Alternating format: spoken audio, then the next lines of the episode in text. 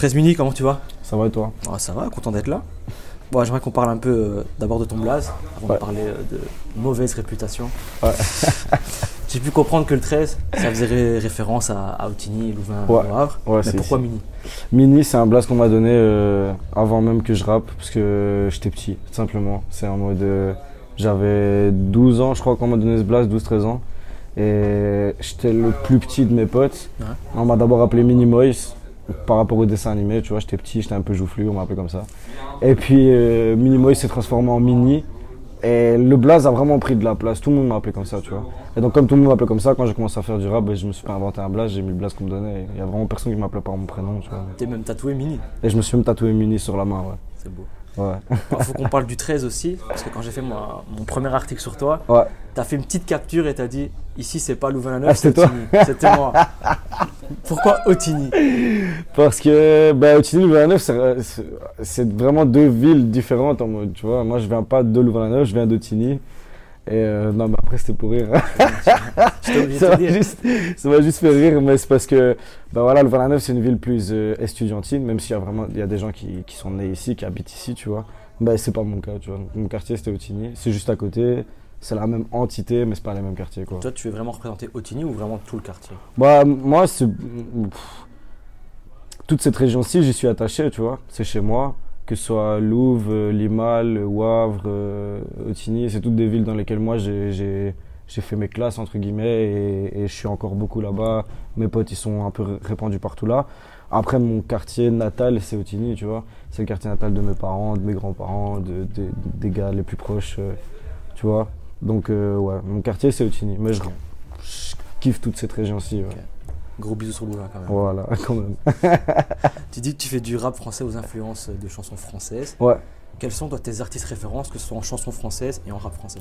En chanson française, je mets, je mets toujours Brassens en premier. C'est ça que je disais tantôt, c'est le, le titre de l'album, c'est c'est clairement une, une référence à Georges Brassens. Euh, Brassens en premier, Brel, Renaud, Ferré, euh, Barbara, j'aime beaucoup. Euh, Alain Souchon, j'aime bien aussi. Euh, pff, toute la musique de mes parents m'a- bien charmé, même, même du Francis Cabrel, etc. Que ce soit au niveau des top lines ou du, du maniement, enfin je vais dire, ouais, je, je crois qu'on peut dire top line, tu vois. En tout cas au niveau des compositions et du maniement de la langue française, moi ça m'a ça m'a autant ça autant marqué que le rap. Et du coup, en tout cas dans ce premier projet-là, j'ai- mis pas mal d'empreintes de ces influences-là, tu vois. Et en Et en euh, c'est trop large. J'écoute du rap depuis que j'ai depuis que j'ai 8 piges, tu vois. Mais je kiffe le rap à l'ancienne, je kiffe le rap de maintenant. Là actuellement, comme j'ai dit, je suis très très matrixé par Jossman, je trouve vraiment vraiment chaud. J'écoute quasi plus que ça là pour le moment. je suis très je fais que moi j'ai des coups de cœur comme ça, tu vois. Euh, pour le moment, c'est Jossman. Et Jossman, je l'avais repéré en je pense 2014 2015. Euh, et depuis, j'ai jamais arrêté de l'écouter. Trop chaud. Bah, il y en a plein, tu vois. Je découvre des rappeurs tout le temps. Et voilà, j'écoute un peu de tout, tu vois. Si tu devais me citer euh, que un son rap et un son euh, chanson Putain. française. Un son, c'est compliqué. C'est pensé à ton enfance. Un son de rap, bah, je discutais l'autre jour, on m'a demandé, euh, on m'a demandé c'est quoi le son qui a fait, qui, qui, qui t'a rendu amoureux du rap. Et moi, je me rappelle, mais j'étais gamin, hein. j'avais, euh, je devais avoir 8-9 ans. Il y a un son de Sniper qui m'a fait basculer, c'est Dans mon monde. Le, le, son Dans mon monde de Sniper, c'est vraiment le son où j'étais gamin. J'avais même pas l'âge de m'identifier à ce qui se disait là-dedans, mais en fait, je m'y suis quand même identifié. T'as vu? Et, et la, le comment, comment a coulé le couplet de Blacko en plus, qui est quand même rappé, enfin, rappé top liné comme ça. Ce couplet, il m'a matrixé, je l'écoutais en boucle de ouf, et ça a été ça qui, en tout cas, m'a ouvert la porte au rap. Et après ça, j'ai fait que bouffer du rap, et je suis devenu vraiment un, un geek du rap français, tu vois. Donc je le cite parce que je crois que c'est celui-là qui m'a marqué le plus. Et alors, un son de chanson française. Euh, si je dois en choisir un, euh, L'orage de Georges Brassens, je kiffe trop cette chanson. Elle est trop trop bien écrite. C'est une histoire dans laquelle tu te balades, t'es dedans, tu vois des images et je la trouve trop bien écrite. Donc, euh, On parlait de Brassens en off, là ouais, on parle encore. ouais, D'ailleurs, comme tu disais, c'est une référence. le- ouais. Est-ce que c'est simplement une référence à Brassens Mhm. ou il y a une signification, une signification pardon, un peu plus profonde? Ouais, en fait, ben, c'est une, référence en tout cas au message du morceau de Brassens, Mauvaise réputation. Tu vois, qui, en gros, euh, En gros, dans ce morceau, il, il explique euh, ses valeurs, sa façon de, de voir la vie et d'agir euh, dans la société, qui est pas spécialement, qui est pas spécialement le modèle type de ce que devrait faire l'homme dans une C'est ce collectivité. que tu fais dans l'album, c'est ce que tu racontes. C'est ça. Et euh, voilà, il, il- il raconte en fait une, une espèce de, de, de fierté d'être lui-même et de ne pas être quelqu'un de mauvais pour autant, même s'il sort des clous, tu vois. Ouais. Et, et donc voilà, tu vois, il, il- il met en avant vraiment l'intégrité. Je suis comme ça, je suis pas ces chemins-là, etc. Mais ça fait pas de moi quelqu'un de. Je pense que c'est ça la mauvaise réputation. Je trouvais ça intéressant. Et donc, comme c'était un album de présentation, euh, et que moi je me ressens vachement dans ces paroles-là, parce que sur plein de points, pas sur tous, mais sur plein de points, je me sens un peu marginal, tu vois. Ben, j'ai voulu le mettre en titre et partir de ça pour euh, choisir les tracks, écrire les sons. Voilà. T'es produit et managé par Stoom et Skifama. Ouais. Comment elle se fait la rencontre avec eux? Euh, avec Stoomp, ils m'ont contacté euh, parce que je viens de cette région-ci. J'avais fait un son qui s'appelle Marécage qui avait, qui avait fait un peu de bruit ici dans la région. Et ils m'ont contacté en me disant qu'ils kiffaient le son, qu'ils étaient chauds de me filer des saps, de me donner de la force, de me partager. Tu sais qu'on se partage mutuellement en échange de, de saps et de visibilité. Et euh, j'étais chaud, je dis oui. Donc de là, j'ai rencontré John, qui est euh, un des trois boss de, de Stoomp. Et de là, je lui écouter, euh, je lui ai fait écouter les sons que j'avais fait jusque-là. Quand même pas mal de sons, tu vois. Avec des potes, on avait monté un studio, on avait déjà fait pas mal de sons. Il a kiffé. Et puis ils m'ont dit en gros qu'ils voulaient créer un label, euh, accompagner un artiste dans son développement, euh, le manager, l'encadrer, euh, lui faire aller chercher des bons contrats, etc. Et comme le feeling humain passait vraiment méga bien, bah, je- on est parti, on a travaillé sur un album, enfin, pour le, sur le projet là pendant, pendant bien 7 mois. Et voilà, là on le sort et on attaque le truc, c'est bien, il y a- y, y de l'engouement. donc t'as pas la pression d'être le, le premier artiste d'un nouveau label? Si, si, clairement. Mais c'est trop bien. En vrai, ça déchire, on découvre les choses ensemble. Euh, honnêtement, euh, John, au-delà d'être mon manager, c'est devenu euh, bah, la personne avec qui j'échange le plus. euh, tu vois, et on découvre un peu ce truc ensemble, tu vois. On découvre un peu ce truc ensemble, on avance ensemble. Ça a aussi, je pense, beaucoup d'avantages, tu vois. C'est, c'est cool, c'est une aventure de vie et voilà, on découvre ce milieu ensemble, on s'incruste là-dedans ensemble et c'est cool, tu vois.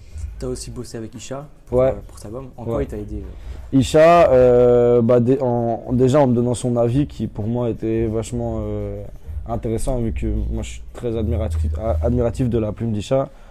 Euh, du coup il a, il, a, il a pu donner un avis vachement constructif sur la maquette du projet.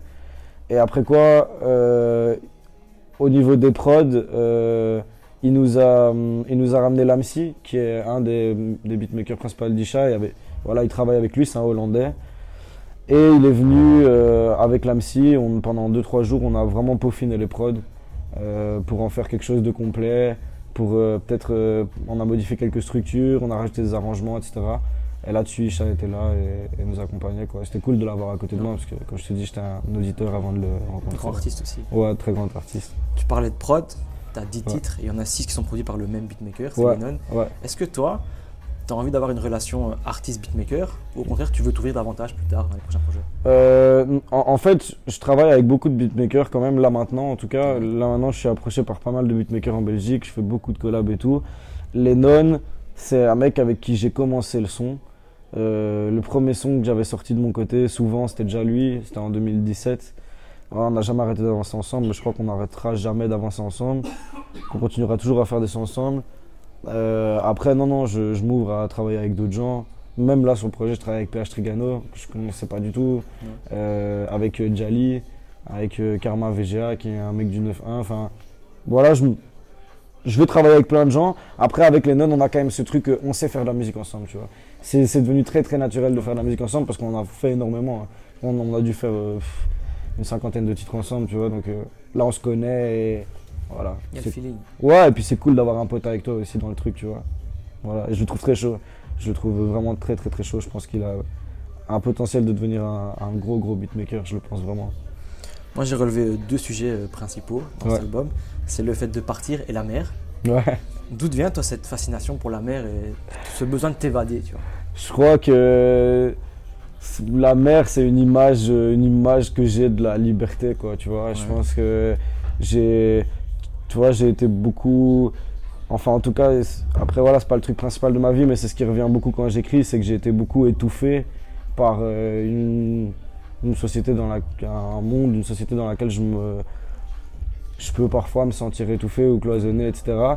Et je pense que j'ai des, des souvenirs très heureux de quand je partais en vacances avec mes parents et que enfin on était un peu en dehors de, en dehors de ce qu'on attendait de moi à l'école ou, ou dans la société. Peut-être c'est pour ça, tu vois. Mais j'écris de manière vachement intuitive, c'est pas trop, c'est pas trop euh, réfléchi, etc. Ça, vient intu- intuitivement. Mais je pense que voilà. euh, et après, après donc ça c'est avec mes parents, mais après ça je, suis parti aussi pas mal moi tout seul, tu vois, sac, sac à dos, j'ai kiffé faire ça. Et, voilà, ouais, c'est vrai que c'est dans ces moments-là que je me sentais le plus libre et le mieux. Et souvent il y avait la mer en face de moi, donc euh, ça revient souvent dans mon écriture. Ah, T'en parlais, mon deuxième sujet c'est la routine. Ouais, D'ailleurs dans Petit Con, bah, il y a pas mal de phases ouais, ouais. Toi, t'aurais fait quoi si t'aurais pas fait, si t'avais pas fait de rap? Eh ben franchement je sais pas du tout. En fait si, si je pense que si j'avais pas fait de rap je me serais j'aurais continué parce que je faisais du théâtre. En même temps que je faisais du rap je faisais du théâtre et je m'impliquais quand même pas mal. Enfin je, je kiffe, je prenais ça à cœur. Donc je crois que j'aurais je crois que j'aurais continué à fond là-dedans je pense. Depuis que j'ai euh, moi j'avais commencé le théâtre vers 9-10 ans parce qu'ils avaient à l'école ramené euh, un cours de théâtre. J'avais trop kiffé. J'avais eu le rôle principal à l'époque et les profs de théâtre m'avaient dit, avaient dit même à mes parents il faut qu'ils fassent du théâtre ça coûte pas cher, c'est une activité qui coûte vraiment pas cher, tu vois. Je me suis mis à fond là-dedans. Je pense, et, et je pense même que j'ai arrêté de m'impliquer dans le théâtre quand j'ai commencé à vraiment faire du rap, tu vois. Si j'avais arrêté, j'aurais fait du théâtre, à mon avis. Et j'aurais, j'aurais d'office passé le cap de l'écriture. D'office. Écrire une pièce, ça reste un rêve, euh, ça reste un rêve pour moi. et écrire une pièce. Le cinéma, ça m'attire aussi blindé. J'aurais peut-être fait un des deux, tu vois. Après, Et- le, ouais. théâtre, pardon, le, le théâtre ça te quitte pas vu que tu fais les clips. Ça Ouais, c'est ça. Je fais un peu d'acting. euh, J'essaye que, que les clips me demandent un peu d'acting. C'est un peu la ligne directrice. Et, et ouais, c'est une porte que j'aimerais bien euh, ouvrir un de ces jours parce que c'est vrai que c'était c'était l'idée euh, l'idée première. Moi, c'était le jeu, la comédie. j'aime- J'aimais vraiment bien ça. D'ailleurs, euh, la censure pour les moins de 18 ans, on en pense quoi sur YouTube? Euh, c'est chiant parce que, en fait, si tu veux, bah, Petit Con a fait un gros score euh, grâce à, à tout ce qui est algorithmique et toutes les, le fait de te retrouver dans des suggestions, dans des playlists, dans des machins, etc. Ici, comme il y avait des effusions de sang, YouTube a bloqué toute promotion possible et dans l'algorithme, on s'est retrouvé vachement bas.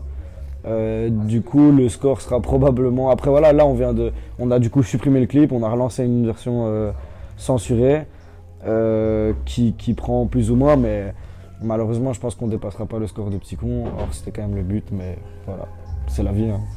Il y a un morceau que j'ai particulièrement aimé, c'est finalement. Ouais, Tu rappes pendant je sais plus combien de minutes. Ouais, mais six tu- minutes, Tu rappes pendant ça. 6 minutes.